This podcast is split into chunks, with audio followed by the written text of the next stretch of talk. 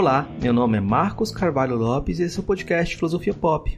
Esse é o nosso episódio número 135. Recebemos a historiadora Tamara de Oliveira Rodrigues para uma conversa sobre Reinhard Koselleck. Filosofia Pop é um podcast que aborda a filosofia como parte da cultura. A cada 15 dias, sempre às segundas-feiras, a gente vai estar aqui para continuar essa conversa com vocês. Intercalando com nossos episódios normais, de quando em quando, vamos apresentar episódios de entrevistas temáticas especiais. Podcast Filosofia Pop está presente em outros canais da internet. Você pode encontrar os, os episódios, mais textos e informações no site filosofiapop.com.br. Temos também um canal no YouTube, perfil no Twitter e página no Facebook. No Instagram, nosso perfil é podcast Filosofia Pop, tudo junto. Você também pode mandar um e-mail pra gente no contato arroba filosofiapop.com.br. Faça seu comentário, dê sua sugestão, compartilhe os episódios e, se puder, participe de nossa campanha de financiamento coletivo no Catarse. O endereço é catarse.me barra filosofia pop. A contribuição mínima que pedimos é de R$ reais mensais. Ajude a gente a continuar esse diálogo.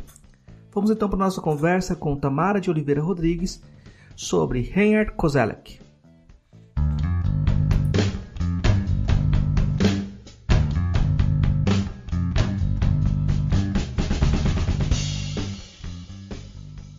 Hoje a gente conversa com a professora Tamara de Oliveira Rodrigues é, direto de Mariana, em Minas Gerais. Eu vou pedir de início para a professora Tamara se apresentar para a gente. Como você se apresenta, Tamara? Boa tarde, Marcos. É uma alegria estar aqui no Filosofia Pop. Agradeço né, o convite, a oportunidade de estar conversando com você e, claro, aos nossos ouvintes né, que vão compartilhar o seu tempo de escuta conosco. É, bom, eu me apresento de forma muito simples, né? Eu sou professora Teoria da História, História da Historiografia, da Universidade do Estado de Minas Gerais, hoje no campus de Divinópolis, numa cidade do interior de Minas.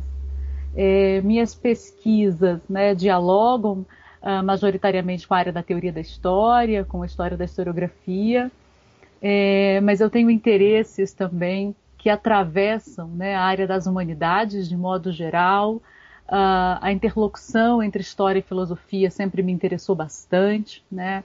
Uh, os desafios e as demandas para as humanidades hoje no mundo contemporâneo é algo que também gosto de acompanhar, né? E tem me interessado muito pensar uh, atualmente as culturas, as filosofias e as histórias, né? os saberes populares também. Né? Isso tem constituído um pouco dos meus interesses. Mais diretamente me interessa um pouco a música popular, né? mas outros, outros objetos, aspas, também constituem né, os meus interesses e, e as minhas pesquisas. Hoje nossa conversa vai girar em torno do, do Kozelek, né?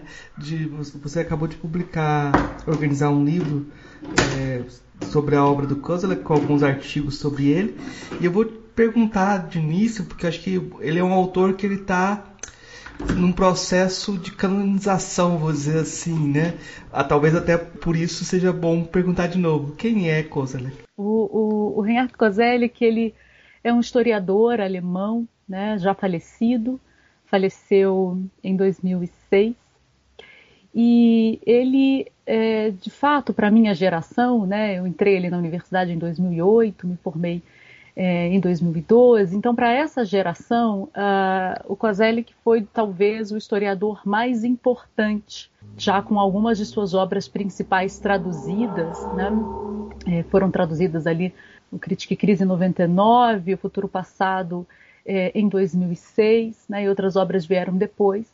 Ele é um historiador uh, considerado, né, talvez o mais importante do que a gente chama hoje de área de, da, da área de teoria da história, porque ele propõe né, uma reflexão sobre a temporalidade, né, sobre, sobre o tempo histórico. E, de fato, né, hoje ele, ele, vive um processo de canonização porque esse lugar, digamos, de, de historiador uh, mais importante, é claro, importante aqui a gente coloca sempre em aspas, né, porque essas são disputas canônicas, né, é, mas é, é, uma, é um trabalho, digamos que o seu trabalho consiste, né, ele tem uma importância porque ele traz uma reflexão é, sobre a temporalidade, né, articulando isso com uma reflexão profundamente crítica uh, sobre a modernidade, sobre a noção de progresso, né, digamos, sobre essas heranças uma, da, da, da, episteme moderna para o conhecimento histórico. Né? Então, é, de, de, modo geral, né, essa é, a, é, é o lugar uh, é o lugar que, que o Kozelik tem uh, ocupado, né? E ele é, ele é conhecido também, né? Ele ganha um destaque por ser um historiador dos conceitos, né? Um historiador da, da linguagem, de alguma maneira, onde uh, ele a sua obra vai acompanhar alguns, alguns conceitos considerados fundamentais para a análise histórica, né? o próprio conceito de história, o próprio conceito de progresso, o conceito de modernidade, o conceito de revolução. Isso sempre a, a, né, atravessou uh, muito a sua obra e, e, ele ganhou algum destaque por isso, mas eu considero, né, de alguma maneira, a sua, a sua importância por essa reflexão teórico-filosófica sobre a temporalidade me parece é, mais central. Eu vou já fazer uma questão que eu peguei do professor Gumbrecht. Quando eu marquei com você, eu pedi para o professor Gumbrecht que organiza o livro junto com você para mandar alguma questão que ele queria te perguntar. E ele foi, pediu para te perguntar justamente sobre essa questão de como classificar, como você chama o Kozelek de filósofo do tempo. Por que você chama ele de filósofo do tempo e não simplesmente como historiador, como é mais comum? Perfeito. É uma questão boa, né? A recepção do Kozelik, é, tanto no Brasil, no Brasil até menos, mas uh, na própria Alemanha, né, nos Estados Unidos também, é muito marcada pela, pelo entendimento do Kozelik como historiador dos conceitos. Né? Uh, então, um historiador que se debruçou sobre a linguagem, sobre a historicidade da, da, da linguagem e desses, desses conceitos fundamentais que eu mencionei. Né? É também, claro, conhecido como um historiador do iluminismo, né, porque ele tem uma reflexão sobre a experiência do iluminismo, junto com as filosofias da história, né, com a atenção da burguesia, que está ali em Crítica e Crise. E a imagem, né, de alguma maneira, é uma primeira recepção do Coselli que está associada a, a, essas reflexões. Mas, quando a gente tem o, o, talvez o seu livro mais importante, que é O Futuro Passado, né, é, a gente tem uma reflexão ali né, uma, uma, uma teorização da história e do tempo que é a condição de possibilidade para o próprio trabalho do historiador Kozelik, de alguma maneira. Né? Ele estabelece né, uma, duas categorias de análise que nasce diálogo, de um diálogo muito profundo com a fenomenologia, né, com Lovie, com Gadamer e Heidegger, sobretudo, né? E são as categorias de, de, de, são as categorias de espaços de experiência e horizontes de expectativas. Né? Então, espaço de experiência seriam as a, espaço de experiência é uma categoria que ele utiliza para falar de, dos passados, né? É, que estão enraizados no nosso corpo, nos nossos gestos, né? que, que se articulam de forma mais inconsciente, mais consciente. Né? Então, são os passados que nos orientam, né? saibamos nós ou não deles, né? tenhamos nós ou não consciência deles. E esses passados, ou seja, esses espaços de experiência que nos constituem, estão sempre em tensão, né? estão se sempre se dão numa relação com os horizontes de expectativas, ou seja, com os futuros possíveis que se apresentam para nós, que nós vamos disputá-los, né? também consciente ou mais inconsciente, e que não necessariamente se realizam, que se frustram, que podem vir ou não a ser. Né? Então, a, a, realidade histórica para o Kozelik é um desdobramento dessas duas categorias que estão sempre em tensão, né, que estão sempre se articulando. E aí toda essa reflexão, todas essas categorias, né, essas duas categorias, que se desdobram numa terceira categoria, né, são os estratos temporais, é, então a acumulação e a sedimentação, e claro, né, o ir além dos passados e dos futuros que nos constituem. Né? Então, toda essa reflexão que eu estou simplificando muito aqui, né, do Kozelik, é, marca uma preocupação que é uma preocupação com, com a temporalidade, né, com o tempo, como uma dimensão básica da, da nossa existência. Né? É, então, o tempo como essa dimensão básica da nossa existência, essa performance fundamental da nossa existência. Né? Então, é nesse sentido que ele é mais do que um historiador, ele oferece mais do que diagnósticos, de, do que do que panoramas históricos, né, sobre o iluminismo, sobre a linguagem, sobre esses conceitos, sobre essas experiências da modernidade. Né? Ele, ele, é de fato um grande historiador da modernidade, mas a base, né, digamos assim, que, que permite essa, essa reflexão se desdobra de um exercício teórico-filosófico, né, de pensar o que, que é o tempo, né, de criar uma categoria, categorias centrais para que, que nos ajude a, a, a que nos torne possível perguntar né, quais passados e quais futuros atuam em nós num determinado momento. É, é, muito curioso como essas noções você coloca espaço de experiência horizonte de expectativa e já remete a uma estrutura kantiana de condições de possibilidade de, do próprio pensar histórico e num projeto que você articula muito bem como Foucault. Fala assim, olha, tem Foucault aqui que tem um projeto que ele diz que é kantiano, que é uma história crítica, uma arqueologia crítica das condições de pensamento. Nesse sentido, o projeto do Kozlak tem, tem muito a ver com com Foucault e um fundo kantiano, então? Sim, sim. Eu acho que as categorias, né, é, espaço de experiência, horizonte de expectativas, em, em, muitos momentos se parecem né, com as categorias de tempo e espaço em Kant, né, tem uma relação muito íntima. E com Foucault, né, eu, eu começo a apresentação desse, desse livro, né, Uma Latente Filosofia do Tempo, aproximando o, o Kozelik do Foucault, né, porque de fato é, existe ali uma preocupação né, nos dois autores é, de, de, de, alguma maneira, fazer um mapeamento, né, um diagnóstico, nos apresentar essa experiência da modernidade, né, mas apresentar essa experiência da modernidade como situada historicamente. Né, ela é esse homem moderno é datado, né, nasce numa conjuntura e numa e numa situação específica, mas os desdobramentos né, da episteme moderna, desse homem moderno, tem consequências né, decisivas para a nossa forma de praticar ciência, para a nossa forma de olhar o mundo, de concepção de mundo. Então, eles se, se parecem muito. Né? A arqueologia do saber do Foucault e a, e a uma certa historique do Kozelik, né? uma certa forma de pensar a ciência histórica, se relacionam. Né, se relacionam na medida em que eles então descrevem para a gente essa descoberta aspas da modernidade, ou seja, que concebe no, novas possibilidades de mundo, né, possibilidades radicais de outros mundos, ao mesmo tempo em que condiciona esses mundos né, a uma interpretação mais linear e autoritária do tempo, a partir de uma certa noção de progresso, de razão, de universalidade. Então eles vão desconstruindo né, o que está na base é, dessa, dessa episteme, e aí o Kozelik fazendo, lançando mão dessas duas categorias para fazer esse percurso. Eu vou te perguntar então como que o Kozelik explica o que é modernidade. Ah, perfeito. A modernidade, né, para o Kozelik, então, é um fenômeno, um fenômeno histórico, né, vamos dizer assim, determinado por uma descoberta, né, ele usa um pouco esse termo em alguns momentos, mas por uma experiência, né, no qual há uma ruptura, na, na qual há uma ruptura radical né, entre passados e futuros.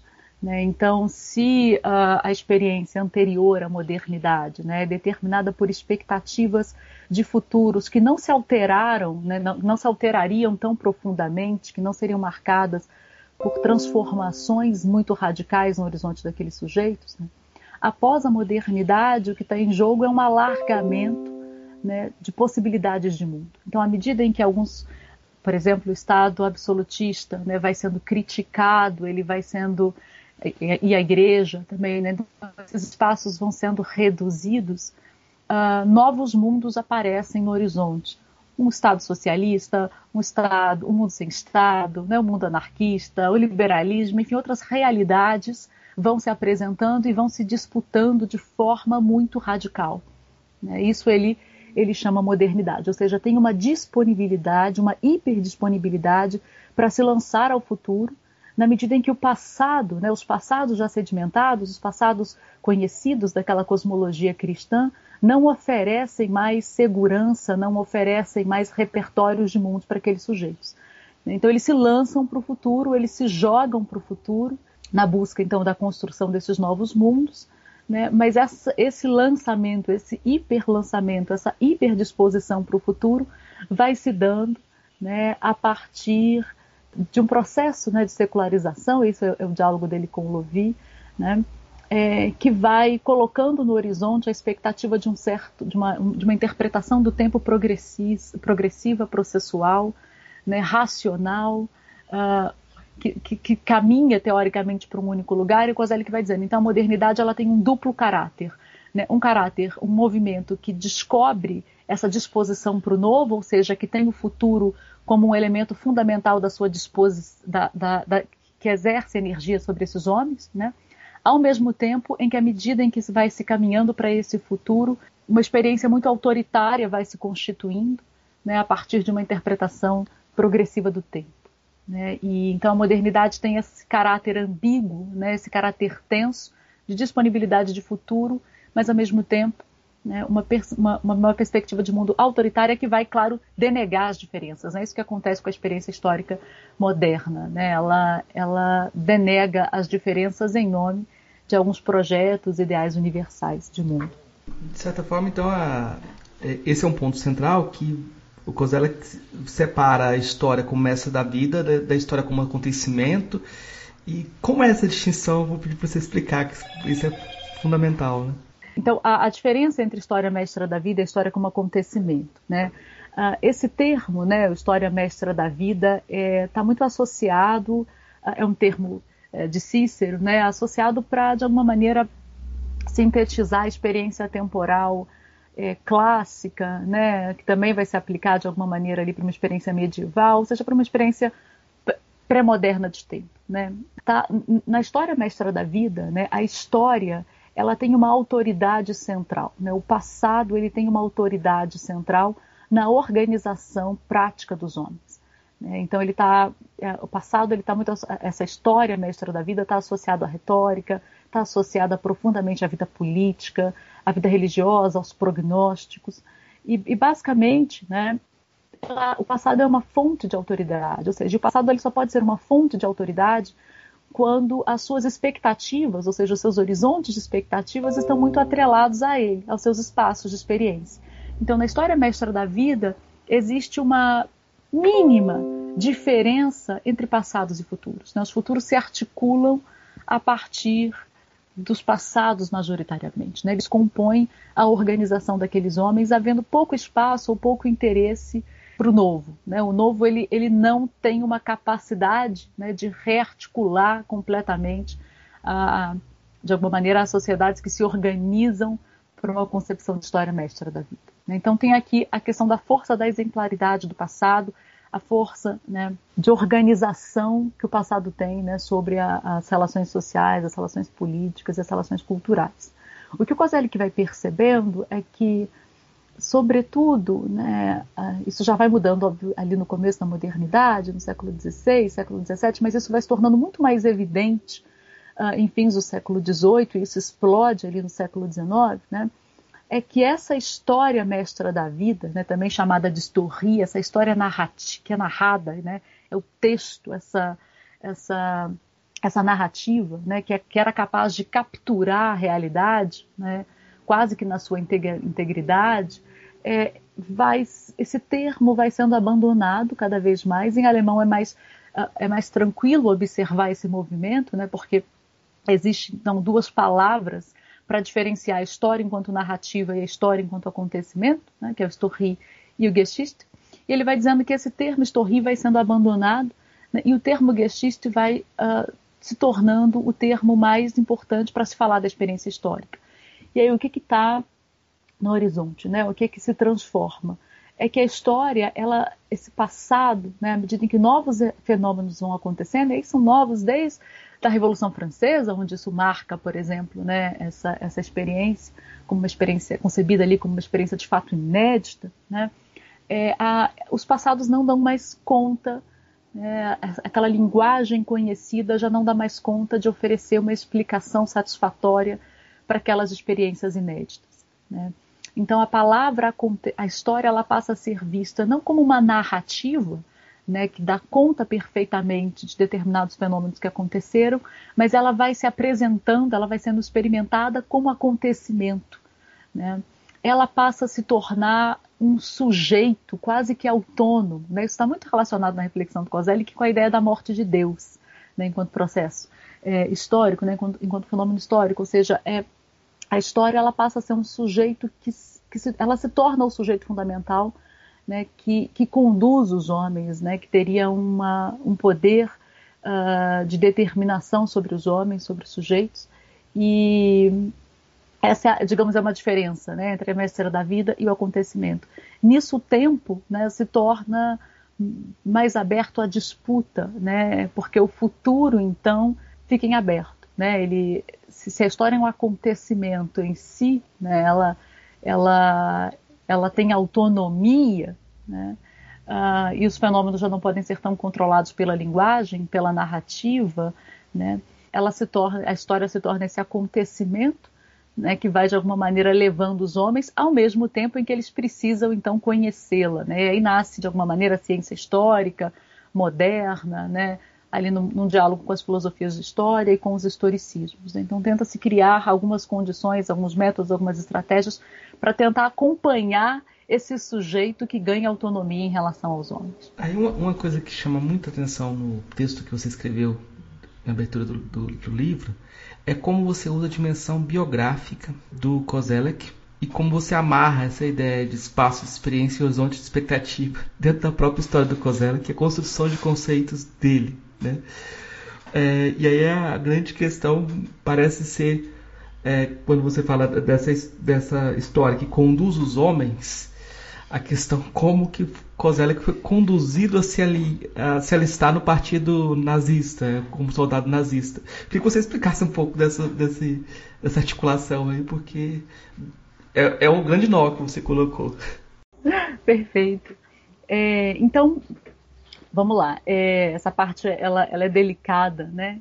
Então, é, essa leitura que eu acabei de, de descrever sobre o Kozelik, né, essa, essa, essa ideia da história como acontecimento, foi confundida, né? a modernidade confundiu isso, associou isso a uma noção processual né? de progresso. Né? Então, que o mundo caminharia sempre para algum lugar melhor. Né? E esse é um problema para ele, porque isso vai é, repercutir, obviamente, isso vai ter impacto direto uh, nas experiências autoritárias, né, totalitárias do século XX, né, que tá, é como se fosse uma cascata, né, se aquela noção de progresso desce naquelas experiências uh, totalitárias. Então, a, a, geração do Kozelik, né, o Kozelik, acho que isso é importante dizer, ele pertence a uma geração de intelectuais ali na Alemanha, que a gente geralmente chama de intelectuais céticos, né, enfim, que é aquela geração que vivenciou e que de alguma maneira participou né, do nazismo, ou sofreu né, as, as, consequências de alguma maneira dessa, dessa experiência. E ali, ali muito jovens, né, 18, 19 anos, e depois entram para a universidade exatamente no momento em que a Alemanha está se reestruturando, está né, passando pelo seu processo de, de eliminar né, o nazismo das suas experiências, da, das suas instituições, enfim. E ele entra na universidade nesse em 47. E aí a grande questão dessa geração é responder o que, que tornou aquilo possível. Né, o que, que tornou aquela experiência possível, e aí por isso ele volta lá para a modernidade, vai lá nas filosofias da história, identificando ali uma espécie de gênese dessa patologia. Né? E o que é curioso uh, no, no Kozelik, né, é que ele vai fazendo isso, e aí ele desenvolve uma filosofia do tempo, né, ele desenvolve categorias ali no diálogo com Gadman, com Heidegger, mas ele nunca, de alguma maneira, pareceu justificar, ou seja, ele sempre pareceu temer a ideia de, que, de encontrar uma boa resposta. Né? Porque ele, acho que o que ele pensa é, pensava é se encontrar uma boa resposta né, que explique a ascensão do nazismo, de alguma maneira justifica essa experiência. Essa é a grande questão do Kozelik com a ciência histórica. Né? Ou seja, é o grande temor dele que os historicismos, né, que essa prática de historicizar tudo tão intimamente, é um exercício muito perigoso, né, porque você cria explicações com causas e efeitos e consequências muito satisfatórias e isso tem um problema. Né, isso tem um risco, que é o risco de parecer que aquela experiência quase que precisou acontecer. Né, ou que aquela experiência era inevitável.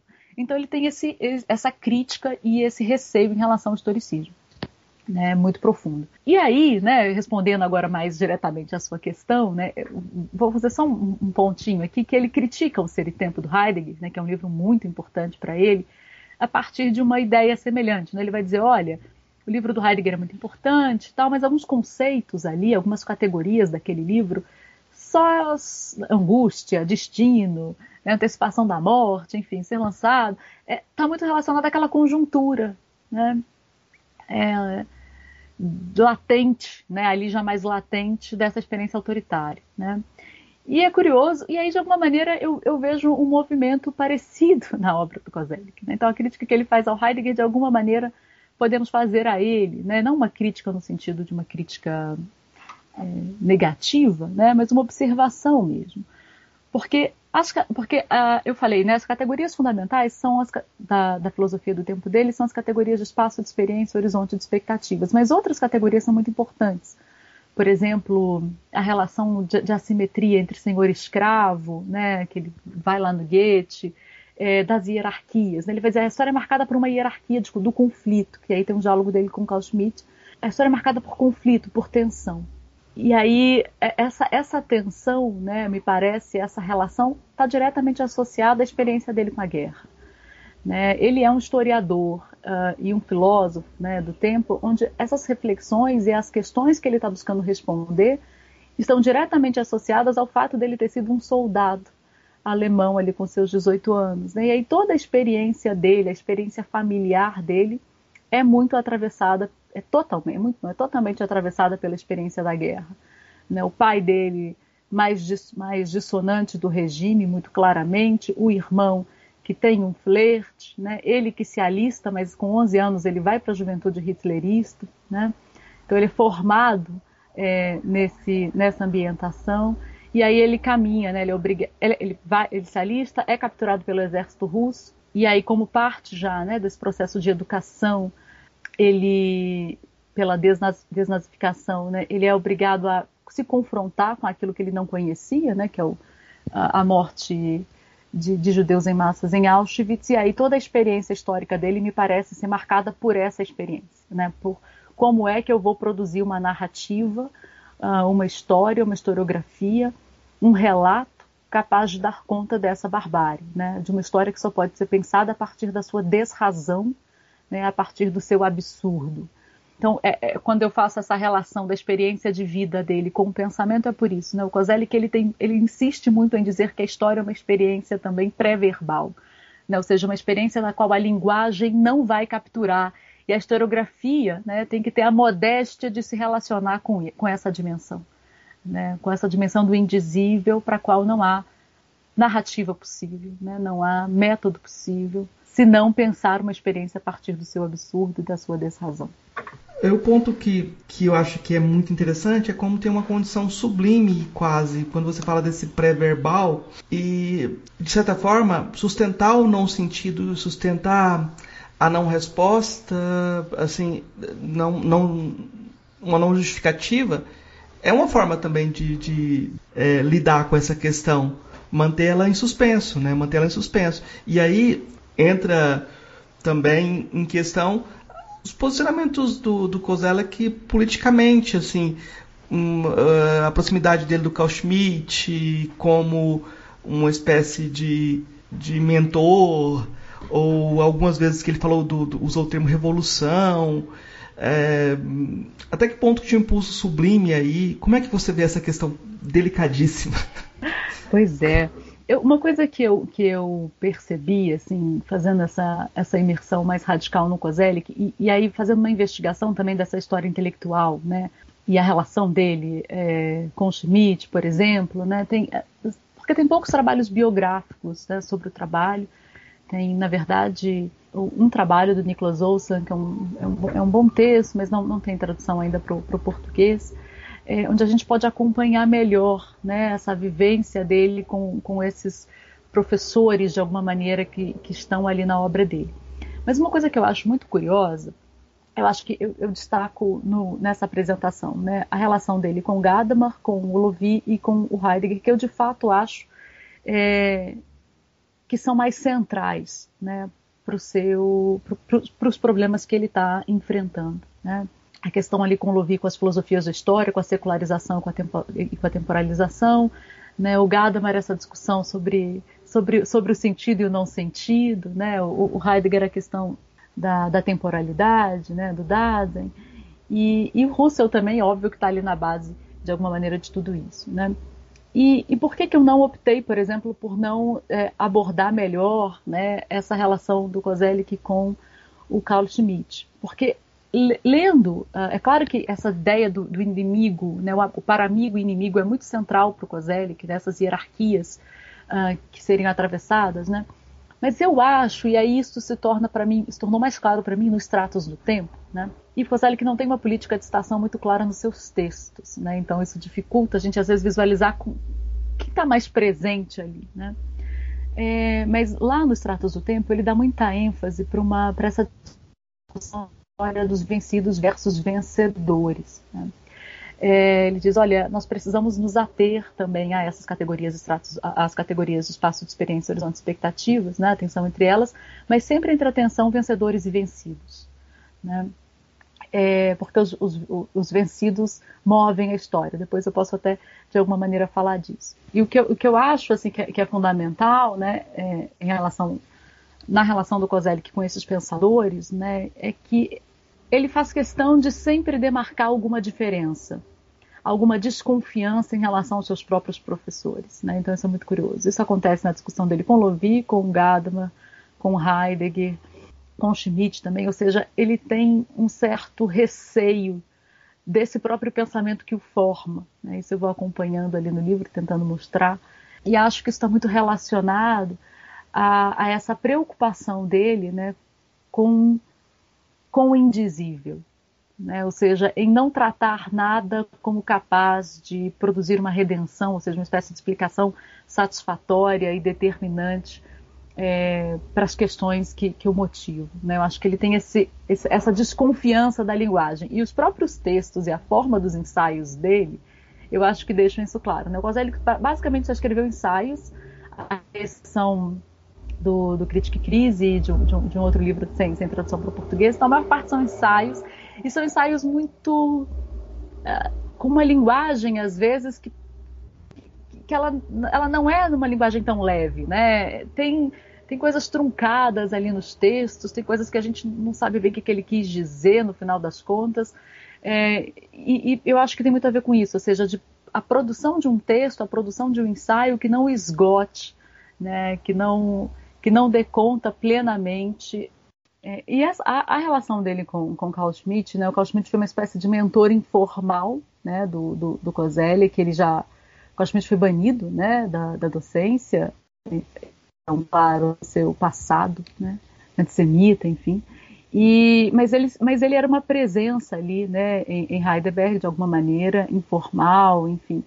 E o que faz alguns cursos e, e ele é remetido, né? A esse diálogo com, com o Schmidt. Eu acho que a, a, a presença, né, uma das presenças mais centrais da, da obra do Schmidt no que está no Crítica e Crise, está né, tá na sua tese de doutorado, que é exatamente o momento no qual esses diálogos com o Schmidt são mais intensos, né, ali na sua formação, no doutorado, na escrita da sua tese, é, onde ele vai, de alguma maneira, organizando né, essa, essa ideia do par amigo-inimigo, é, da, da, reflexão do, do, na sua própria obra. Né? É claro que está presente em outros momentos, mas eu acho que é, é, ela é mais central ali no Crítica e Crise, naquele, naquele momento de formação dele. Uma coisa que eu acho muito interessante na leitura do Kozelek é como ele te afeta também. Ele é um autor que trata de vivências e ele vai descrevendo esses horizontes de possibilidade, ele acaba transformando sua forma de ver as coisas, assim. Eu quando eu li, eu li o Futuro Passado uh, em 2006, alguma coisa assim. E como eu sou do, de Goiás, eu comecei a ver como a temporalidade de Goiás era diferente da temporalidade do, do litoral do Brasil, né? E logo depois eu vi alguém que fez uma tese de doutorado tentando explicar a formação da República a partir do, do, do, de Goiás e a narrativa era totalmente diferente daquela que era feita a partir do litoral, né? É. Como é que você viveu essa experiência de lê-lo? Como é que ele te afetou? Eu, eu acho que, que essa é a grande contribuição do trabalho dele, né? Eu acho que esse é o ponto. Todos os autores têm pontos cegos, né? Algumas coisas, enfim, que, que, que a gente não se interessa tanto, enfim. Mas esse ponto, né, sempre me interessou, porque afinal o que ele está dizendo é que na nossa realidade, né, isso que nós somos, a nossa realidade histórica, né, ele diz no, no, no, futuro passado, é bem bonito, né, quer saber o que é o tempo histórico? Olhe nas rugas que se formam no rosto de um homem, né, e o que, que é aquela ruga? Né? Aquela ruga é uma experiência, né, as experiências acumuladas que é desse sujeito e dos seus ancestrais dos seus antepassados, né, é, que ele herda, mas também são futuros que se apresentaram e não necessariamente se concluíram, né, que não necessariamente aconteceram, ou que aconteceram, mas sempre de forma diferente. Né? Ele vai dizer experiências, a relação entre passados e futuro é que um é sempre mais e menos do que o outro. Né? Eles nunca se coincidem. É, e, e aí ele vai mostrar, né, quando a gente faz essa pergunta, ou seja, num determinado tempo, num determinado espaço, quais futuros e quais passados estão mais atuantes? Quais se revelam mais? Quais estão latentes? A gente vai percebendo essa realidade histórica de forma muito mais complexa né? A gente vai percebendo muito mais camadas nelas. Então isso uh, sempre sempre me marcou, né? E aí eu sempre, é claro que ele está pensando muito numa questão coletiva, né? Mas isso sempre me fez ter muita atenção comigo, né? Ou seja, quais quais futuros se apresentam para mim, né? Quais quais futuros uh, eu consigo visualizar, né? Quais são que, que, passados me atormentam mais. E aí eu vou tentando sempre pensar essa relação do ponto de vista mais existencial, mas político também. Né? Eu sempre penso a história então do Brasil é, e determinadas tensões que a gente tem vivido a partir disso, né? ou seja, que futuros disputa, por exemplo, Bolsonaro? Né? A partir de quais passados ele alimenta essa disputa de futuro? Né? Então, estou sendo muito honesta aqui, né, na, na, sua pergunta, como eu, como eu a, a, vou, de alguma maneira operacionalizando o COSEG, né? Por que, que o Lula, por exemplo, se tornou essa liderança tão imprescindível, né, uh, para a história da política brasileira? Porque ele soube como ninguém vender futuros, né, vender quando eu digo vender, no sentido de, pro, de, de, projetar, né, de produzir confiança. E aí, que futuros são esses que são apresentados, né, a partir de quais passados? Eu acho que quando a gente vai fazendo essas perguntas, né, quando a gente vai tentando fazer o diagnóstico da realidade a partir dessa relação, a gente ganha muito, né?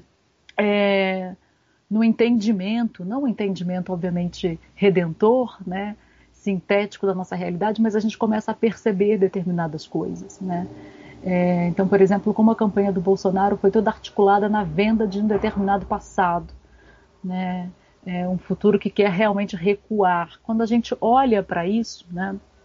quando a gente percebe isso e vai tentando decodificar esses passados e esses futuros em tensão, torna mais fácil para a gente disputar e fazer frente a isso.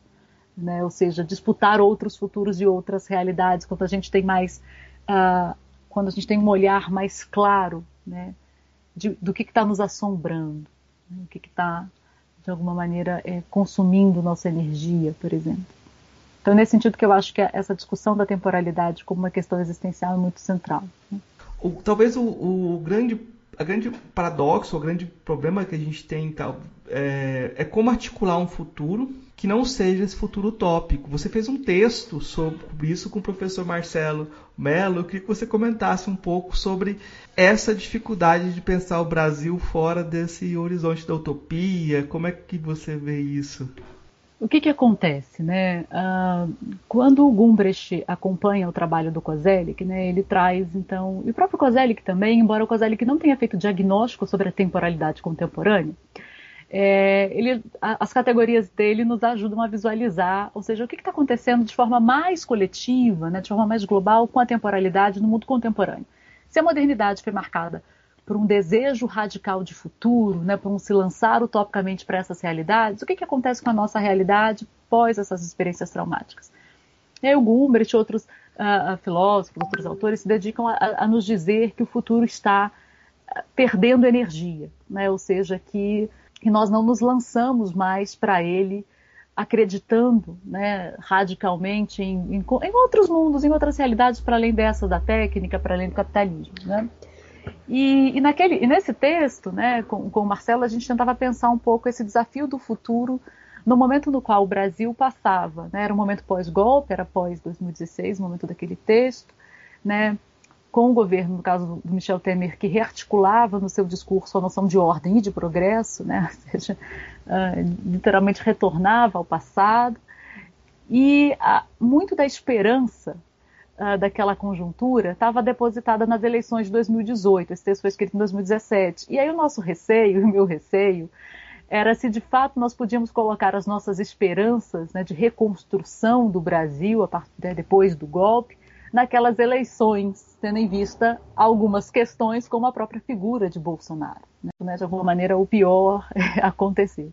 E, e, o que a gente tenta, de alguma maneira, dizer é que tem uma, uma, certa questão na, na, política e nos discursos contemporâneos, ou seja, a gente já não tem, não, não, já não temos tanta segurança no futuro, mas o mundo político ainda articula o futuro a partir de uma certa confiança no progresso. Tem um paradoxo, né? ou seja, a gente não acredita em outras realidades para além dessas que se apresentam, uh, mas, sobretudo, na, nas narrativas políticas, o progresso, né? essa ideia de que o futuro vai redimir os nossos problemas, vai ser melhor do que hoje é, se apresenta, isso traz algumas consequências. Um risco, que é o risco que a gente aborda, é de como então, um desafio, né, na verdade, é como pensar esse futuro para além de um otimismo, ou seja, sei lá, agora a eleição de 2022 vai resolver os nossos problemas, né? Depositar no futuro essa confiança, apenas depositando, apenas com otimismo no sentido de que vai dar certo, e também evitando uma uma relação pessimista com isso. Né? Mas ah, também não vai dar certo, nada mais adianta, o planeta está acabando, nós estamos destruindo tudo mesmo, não tem mais o que fazer. Ou seja, como é que a gente se relaciona com a realidade, com o futuro, né, sobretudo, evitando essas duas, uh, essas duas oscilações entre um extremo otimismo e um extremo pessimismo. É, e aí a gente propõe uh, um termo né, que o Marcelo gosta muito, que é a ideia de uma, uma postura melancólica, ou seja, agir a despeito dos resultados, né? agir a despeito daquilo que a gente deseja acontecer, né? É, então eu acho, acho isso importante, né? Uma forma da gente se relacionar com o futuro talvez seja essa, né? Ou seja, apostar e construir, né? É, gastar energia construindo os mundos que nós desejamos, né? mas claro, à medida em que esses mundos, em que esses horizontes de expectativa não se realizam, né? não abandonar, né? não desistir deles, e não apostar utopicamente de que o futuro por si só vai realizar uh, ou resolver as nossas contradições, os nossos desafios, porque foi isso que a modernidade fez e isso que deu muito errado. Né? Então é um pouco, um pouco de, dessa sugestão, né? uma postura de atuar a despeito dos resultados, né? atuar a despeito uh, de como esse próprio futuro se realiza. Né? Quando o Krenak, lá no Ideias para Adiar o Fim do Mundo, ele disse: vamos contar mais uma história ou seja, contar a história é a despeito do resultado. Né? O gesto, a experiência de contar a história, de imaginar uma outra realidade por si só, ela tem o seu valor, né? porque ela nos, ela nos dá energia uh, para essas outras construções possíveis. Né? Eu, que tem um momento, numa reflexão dele, onde ele discute a utopia, né, que eu gosto bastante, ele diz assim, uh, e ele está escrevendo no, no momento de ameaça né, atômica, e no momento onde as primeiras pesquisas ambientais já estão ali dizendo que não estava legal, né? Os recursos ambientais uh, naturais em, com riscos né, de, de, se esgotar, isso ali nos anos 70. E aí ele diz, ok, o que, o que, que a gente faz, né? o que, que significa ser otimista ou pessimista frente à ameaça atômica, frente aos desastres ambientais? Como isso se traduz em, em atuação política? Né? É, o pessimismo e o otimismo ingênuo eles são muito autoritários, né, porque eles então querem que a realidade se comporte a partir das suas expectativas. Né, e, e, a grande questão é como se comportar né, a, a, despeito delas, né, agir a despeito delas. Então, eu acho que essa, essa discussão né, nos interessa muito, né, como, como dar conta dos desafios que a gente tem no Brasil a despeito uh, dos, nossos, dos nossos ânimos, né, dos nossos daquilo que a gente quer que se realize, né? como ir suportando a realidade, construindo é, outras realidades uh, a despeito dos resultados. É, Tamara, é muito curioso como o, o conceito, a, a, a, forma como vocês abordam a melancolia, coincide com a forma como a Natalie Toquet, é, uma filósofa camaronense, é, ela aborda a melancolia. Ela escreveu um livro chamado Melancolia Africana, e ela vai falar justamente disso, para não cair no individualismo, você tem que considerar o passado, os antepassados, os que vão vir no futuro, para não cair nessa atomização que faz parte da modernidade e que tem saídas com nessa, nas concepções de, de sentido também, né? Eu acho muito interessante como coincide nisso. Mas eu, eu vou voltar, dar um, um passo atrás. Essa ideia de, de, de a gente abrir mão da utopia é, talvez ela não dê conta de toda a forma como as pessoas vivem o tempo ainda. Eu fico pensando na diferença entre uma temporalidade no, no, no, no Sudeste ou temporalidade em Goiás, e como é difícil fazer um, uma narrativa comum a esses espaços e como as pessoas vivenciam esse espaço, porque toda forma de exploração do agronegócio se baseia em um tipo de temporalidade ainda. Uhum. Se baseia nessa numa temporalidade destrutiva, assim. Então é como se, uh, se a gente abrisse mão desse horizonte utópico, o rei estava nu, ou o rei está nu, na verdade, as pessoas não querem perceber, né? Exato. Ah, eu, eu, gosto muito de um, de um termo de uma historiadora polonesa, Eva Domanska, ela é historiadora e antropóloga, e ela fala bastante sobre isso. Né?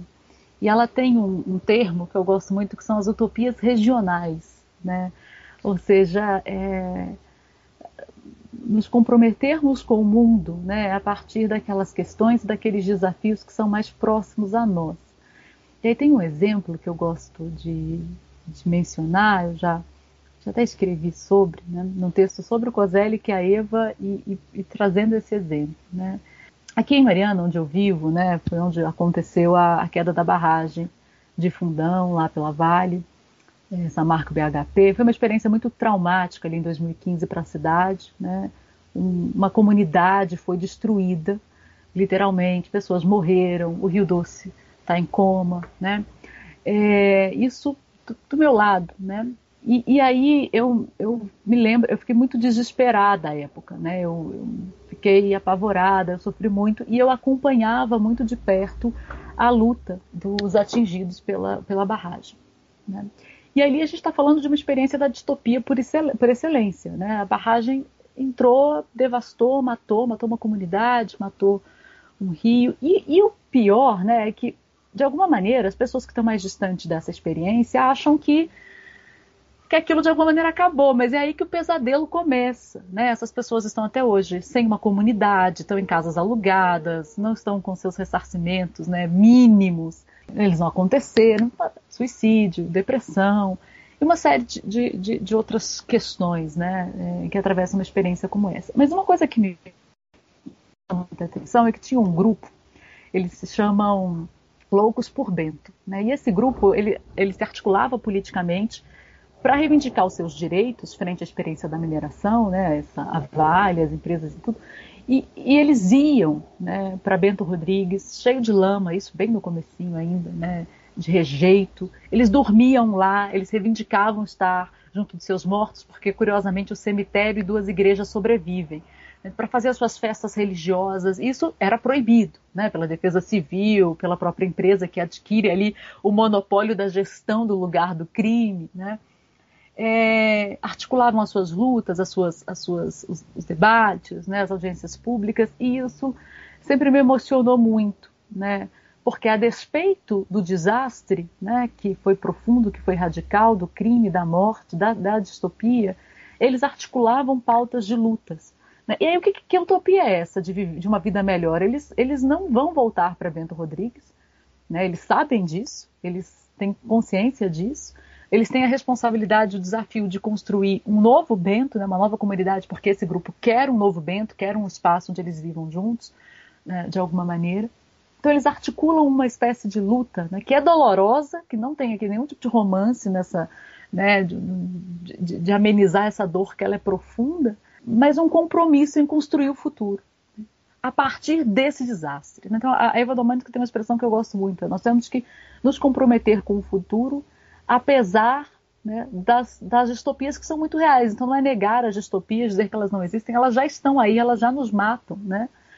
E, e, e se propor a, a, intervir no mundo e, e, refazer, de alguma maneira, essas experiências, né? Junto delas. E é isso que é muito legal no, no, no Loucos por Bento, que eles fazem junto indo ali, no, indo no cemitério, naquela lama, né, brigando de, de igual a igual, igual para igual para igual, igual em aspas, né, para a empresa, tentando se colocar nessa posição e dizendo eu estou aqui, né, e a, e a minha realidade, o meu futuro que se pauta, se pauta a partir dessa experiência. Eu acho que isso tem algo a nos ensinar, né? Tem um gesto de afirmação aqui diante do terror, diante do, da barbárie muito muito forte, né? ou seja, não é um futuro que vai se dar a despeito do que passou, não é ingênuo sob nenhuma hipótese, né? ele, é, ele é muito, ele é marcado por uma dor muito profunda, mas tem um exercício de construção, porque eles podiam simplesmente, porque a força da empresa é tão grande, né? isso a gente percebe ali no cotidiano, no pequeno, né?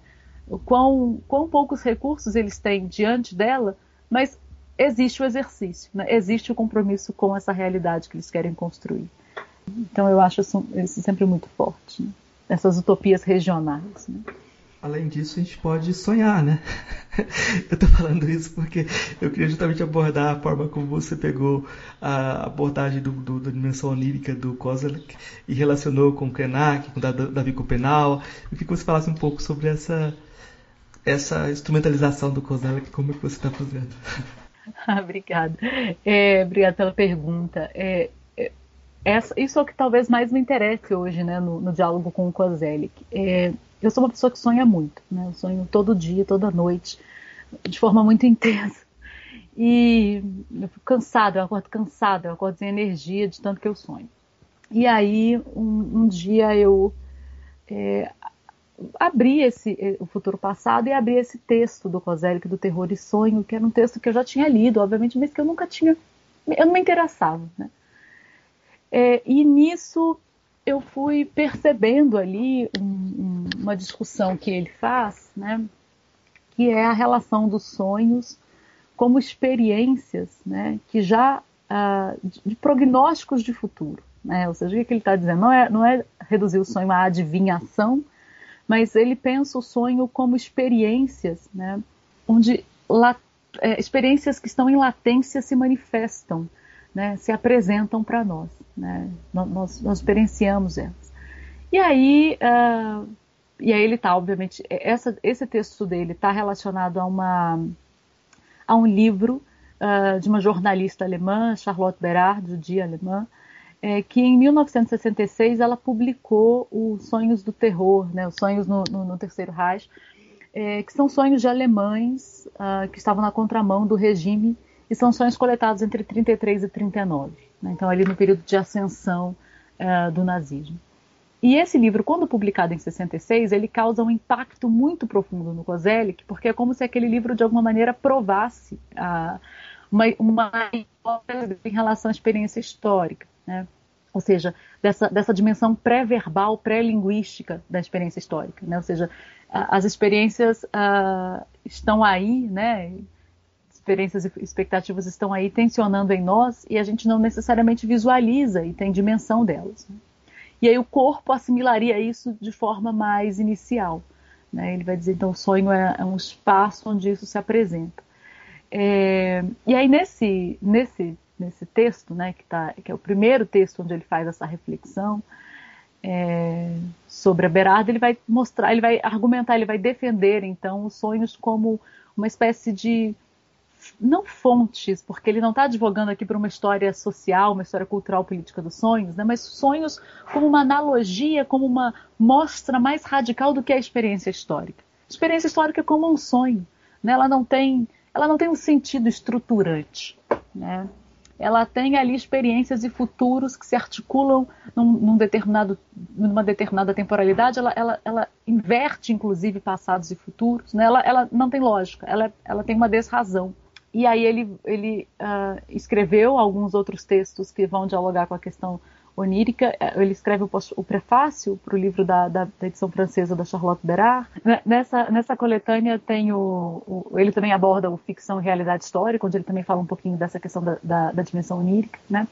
E aí o que foi me chamando a atenção, né, é, nessa discussão do Coselli, que ele, por exemplo, é, nessas, nessas discussões, ele produz uma, uma hipótese, né, que está muito próxima, resguardadas as diferenças de área, né? Por exemplo, do, do livro do Siddhartha Ribeiro, Oráculo da Noite, quando Siddhartha Ribeiro nos diz, né, olha, os sonhos, eles são espaços de prognósticos, né, ou seja, de visualização de futuros possíveis, porque eles não são só acúmulos de memórias, mas ele, eles combinam essas memórias, eles testam essas memórias, né, bagunçam essas memórias, e aí nos traz cenários possíveis, né. É exatamente o que o Kozelik está dizendo, e é isso que fascina ele na Berardo, ou seja, porque aqueles relatos de 33 a 39, muitos daqueles relatos é como se antecipassem a realidade do terror, das câmaras de gás, né, da fase mais perversa uh, do nazismo. E, aquilo, aquela experiência do terror foi assimilada primeiro em sonho, é isso que o Kozelik diz. Né, aquelas experiências de tortura foram primeiro vivenciadas em sonhos. Ou seja, isso tem algo a nos dizer sobre a experiência histórica. Existem experiências que já estão latentes, que, que podem se articular como futuros possíveis, e obviamente a gente não visualiza, a gente não consegue identificar, né? É, e então essa, é, aí eu vou fazendo um pouco essas leituras e aí obviamente é inevitável, não, não, não se pode né, estudar a experiência onírica e não conhecer as reflexões, as filosofias ameríndias, né, dos saberes ameríndios, porque é na, nessas sociedades os sonhos é um lugar fundamental. Né? Ele é o lugar estruturante a partir do qual o conhecimento se apresenta, né? a partir do qual a, a, o conhecimento pode ser é, descoberto, né?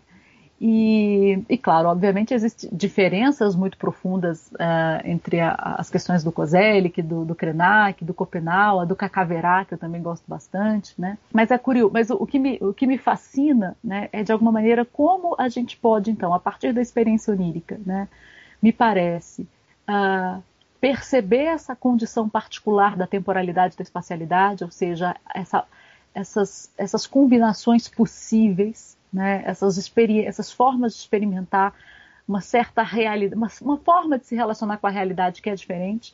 Né, e o Kozelik vai dizer, sonho não é ficção, né, uh, no sentido convencional da ficção, né, a, a, a, ficção como inverdade, como, como mentira, não é isso. Né, ele é um espaço particular, né, onde o possível pode ser imaginado, né, onde o possível pode ser vislumbrado, é, e pode se tornar concreto, né? aquilo pode vir a ser de fato. Então, o sonho aí se apresenta como um espaço de percepção dessas realidades latentes, dessas, dessas dimensões históricas que estão de alguma maneira ocultas, obscurecidas, que estão né, é, menos, menos ativas, menos acordadas no mundo da vigília. Então, pode ser um lugar interessante para que a gente conheça melhor a nossa realidade. Né? Prestar atenção nos nossos sonhos pode nos dizer muitos dos, das dimensões afetivas, existenciais, históricas né, do nosso mundo da vigília. E pode também ser um espaço né, de imaginação e de criação de outras realidades. Né? Pode nos inspirar é, para esses caminhos. Né?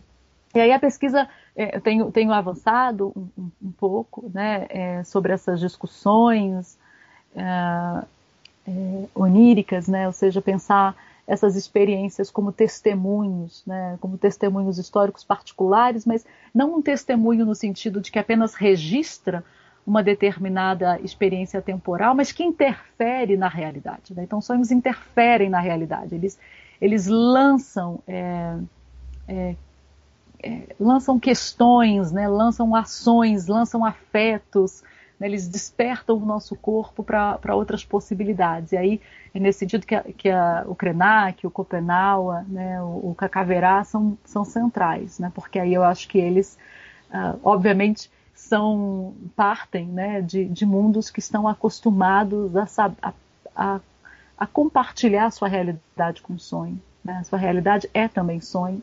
É, e ali ouvir os ancestrais, e ali ouvir os antepassados, né? tem uma escuta muito sábia para os passados que os constituem né, na produção desses futuros, que eu acho que é, é, é, é, é que é muito bacana, né, e que acho que a gente pode aprender, né, para que os nossos sonhos não sejam só espaços de terror, como no caso é o texto do qual, sobre o qual Kozelik se, se debruça, né, sonhos então de uma experiência autoritária, sonhos dolorosos, mas para que eles sejam também espaços ah, de descoberta e construção de, de mundos menos difíceis, né?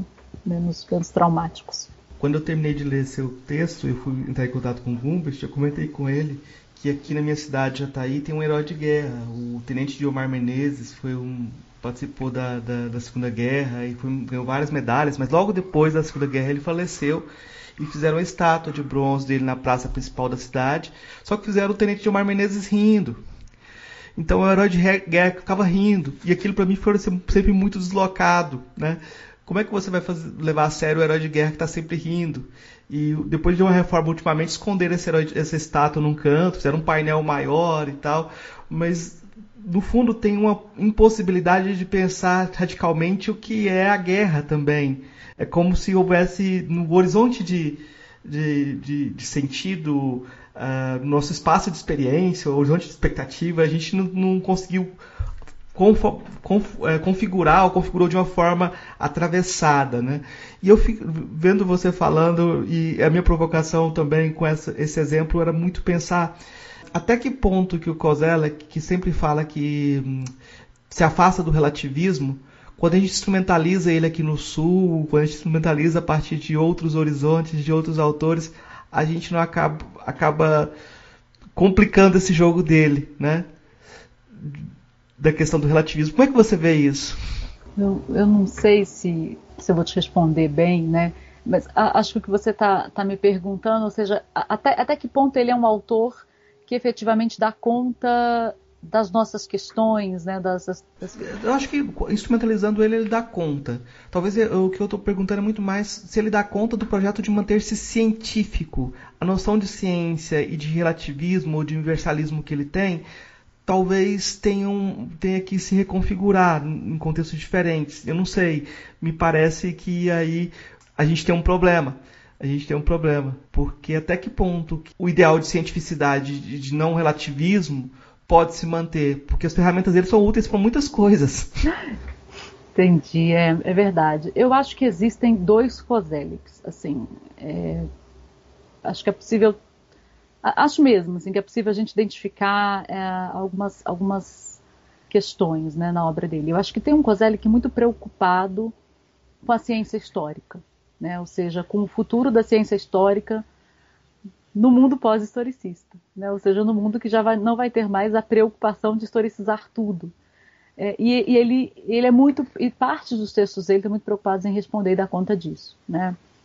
É, em como em como formular isso, como dar conta disso. Né? E aí eu acho que, claro, ele está pensando na ciência histórica de forma muito convencional. Ele está pensando na ciência acadêmica, na ciência histórica como a ciência que é produzida na universidade.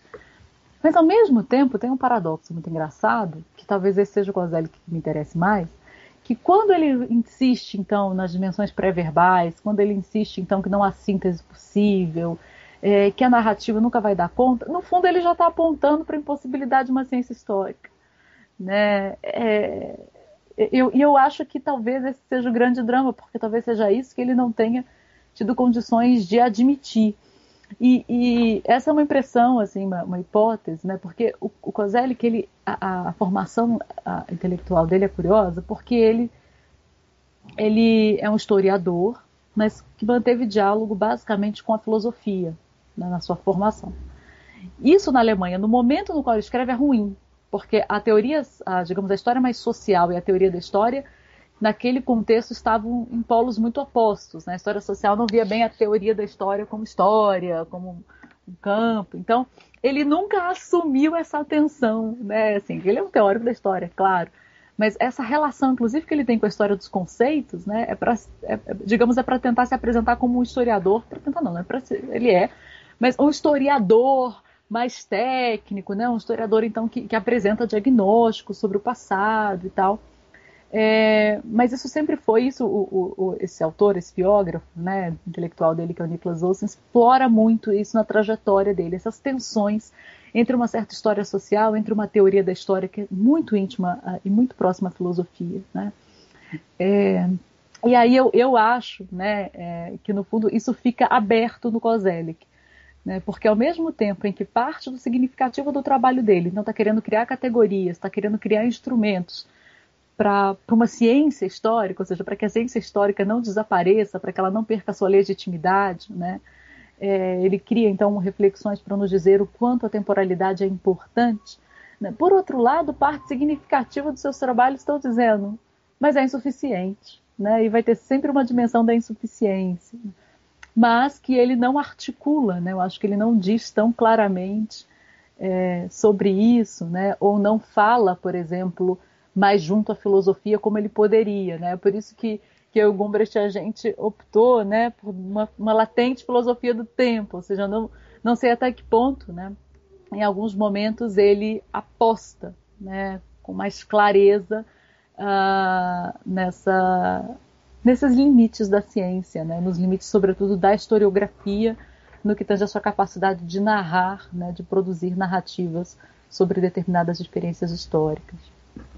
É curioso, tem um episódio, isso o Gumbert é, conta, né, nesse texto do Terror e Sonho, é, é, quando o Kozelik apresentou esse texto, que é onde ele está falando então das questões da impossibilidade da linguagem, né, dos limites da linguagem, das experiências de latência, né, da tensão de futuros possíveis que se apresentam nos sonhos.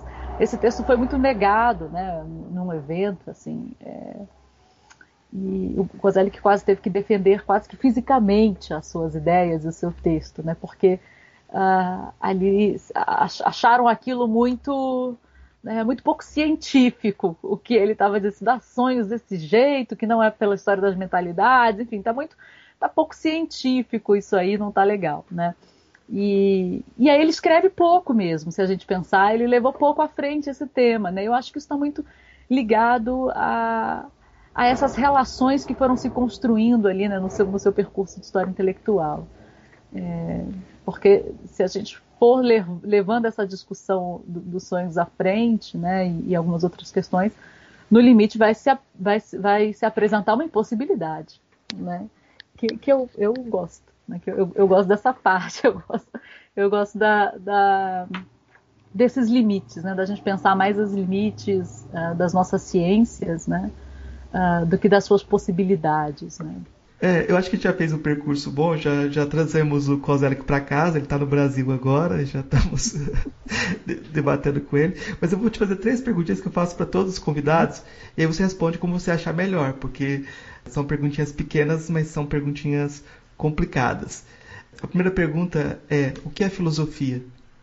Eu acho, né, e aí eu vou te dar uma resposta muito honesta. É uma experimentação cuidadosa da vida. Né? Eu acho que isso é filosofia, uma experimentação cuidadosa da vida. É, e aí, é claro, eu não estou pensando aqui na filosofia propriamente acadêmica, mas também né? Porque ela também é uma forma cuidadosa de acompanhar a vida, né? Eu deveria ser. O que a filosofia me deu, né? E aí eu estou pensando aqui numa, numa eu, as minhas questões são todas muito existenciais, né? A forma como eu trabalho e aí é inevitável não, não responder, né? O que a filosofia, o que a história me deu, né? Foi uma forma é, de me tornar mais complexa. E aí quando eu digo mais complexa, não é no sentido uh, bobo, né? Assim, de uma complexidade boba, mas de uma complexidade que vai me ajudando, inclusive, a me tornar mais simples. Né? A, é, a ir acompanhando mais pacientemente a vida. Eu acho que isso é a filosofia. Né? Ela, é, é a filosofia, a sala de aula, a história. Né? Se ela não nos servir para isso, não, não, não, não há de nos servir para muito mais. Quando você falou assim de uma forma muito honesta, eu pensei, Rousseau. Mas das filósofas ou filósofos que você conheceu pessoalmente, qual foi o que mais te impressionou? Pessoalmente, nossa, é difícil porque tem muita gente boa. E aí eu e essa questão, né, também de considerar a filosofia, é, também esses, esses é, figuras do meu cotidiano, né, que não tem necessariamente uma formação acadêmica, mas que me trazem uma sabedoria muito profunda. Então eu vou, eu, eu vou, eu vou então dizer uh, também de novo de uma perspectiva muito existencial. Ananias, Ananias é o, é o meu pai de santo, né? Meu Baba Laurixá, e eu acho que ele é o filósofo uh, que talvez mais tenha me causado impressões profundas, questões profundas, né? Com, com o olhar e com as questões dele. É, teriam muitos outros, mas é, vou, vou citar, né? vou citá-lo como filósofo. Tá ótimo. E é, qual é o seu filósofo ou filósofo preferido de todos os tempos? Aí, aí para mim já é mais fácil, assim, porque dentro de uma filosofia mais convencional, definitivamente Nietzsche. Né? Eu não, não, no preferido, no sentido de, de, gostar de estar junto, de estar ali lendo, de estar ali pensando junto. Uh, Nietzsche e a ciência, definitivamente. Tá ótimo, Tamara. Eu, no final da, da, toda entrevista a gente pede indicações para os nossos ouvintes, para nossos ouvintes de do que você quiser indicar de livro, música, filme, o que você achar interessante de fazer indicação. Olha, então eu vou começar fazendo a indicação desse livro sobre o qual a gente conversou hoje, né? que é uma organização junto com o professor Gumbrecht, com tradução de Luiz Costa Lima, de alguns ensaios inéditos do Kozelik, uma latente filosofia do tempo. É... Ah, e um livro que eu acho que todo mundo tinha que ler no Brasil é Ponciá Vicêncio da Conceição Evaristo. Já, já, já é um clássico, mas, mas eu, eu gosto de reforçar, assim, acho que todos deveríamos ler e reler este, este texto tão que, que, a gente vai às lágrimas. O Arruaças, o Arruaças do, do Rafael Doc Lobo, do Simas e do Rufino também. Uma leitura deliciosa. Vou indicar o portal HH Magazine e você explica o que, que é. Oh, obrigada.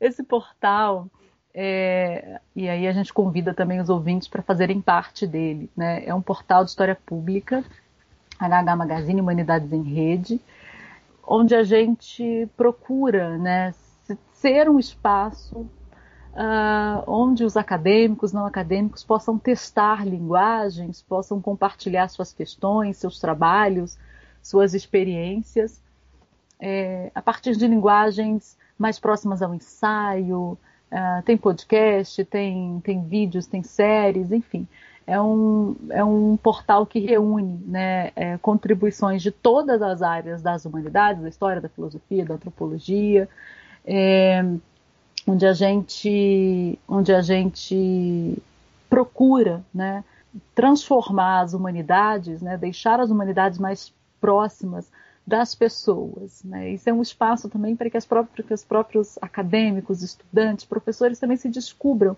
como escritores, né? É, que possam é, compartilhar as suas questões é, em linguagens um pouco mais democráticas. Então fica o convite e toda a contribuição é muito bem-vinda, é um portal aberto. Eu acho que é necessário indicar o futuro passado do Kozelek, né? Porque os tratos do tempo também, eu, eu, eu inclusive gosto mais do que o, o, futuro passado em certo sentido, né? Acho que é um, já, já são ensaios onde Kozelek revisita algumas questões do futuro passado. Ah, eu, eu, comecei a ler a questão da experiência histórica ali no início é muito interessante, porque se você entra no jogo dele, você rompe com todas essas linearidades, circularidades e, e abre um, um, Quer dizer, abre o horizonte, não quebra o horizonte todo. Talvez seja a grande, a grande, é, grande jogo aí.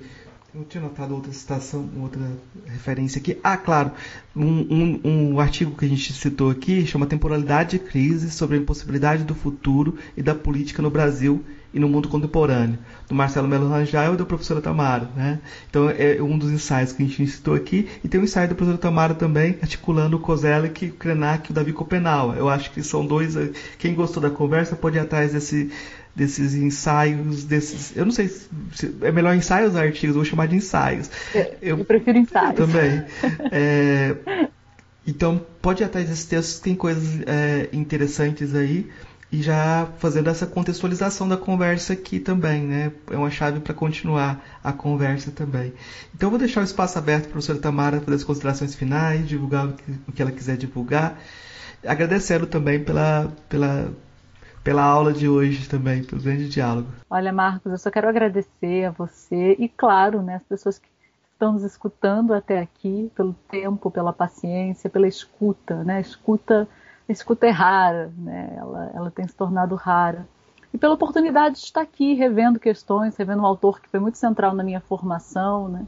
Tem uma importância ainda muito, muito grande para os trabalhos que eu faço, é, me colocando questões difíceis, né? É, que é difícil assim a gente responder, vem a questão, a gente já, já tem que estar mais ou menos preparado para dar essa resposta, e nem sempre nós temos, né? Eu acho que essa, essa modéstia às vezes nos falta, né? É, dizer não sei, não sei bem, precisaria de tempo para pensar.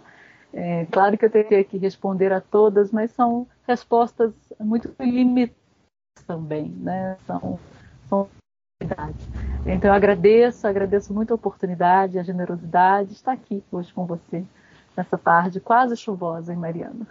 Eu vou, eu acho que a coragem também de enfrentar essa incompletude também é muito importante. Então eu agradeço muito por, por essa coragem de falar de um autor tão difícil assim. E é um desafio mesmo conversar sobre esses autores. Assim. Muito obrigado, Tamara. Uma ótima conversa. Obrigada a você, Marcos. Ei, gostou do nosso episódio? Apoia a gente lá no Catarse, é só 5 reais por mês, o preço de um cafezinho. Ajuda a gente a continuar divulgando a filosofia no Brasil. catarse.me barra filosofia underline pop.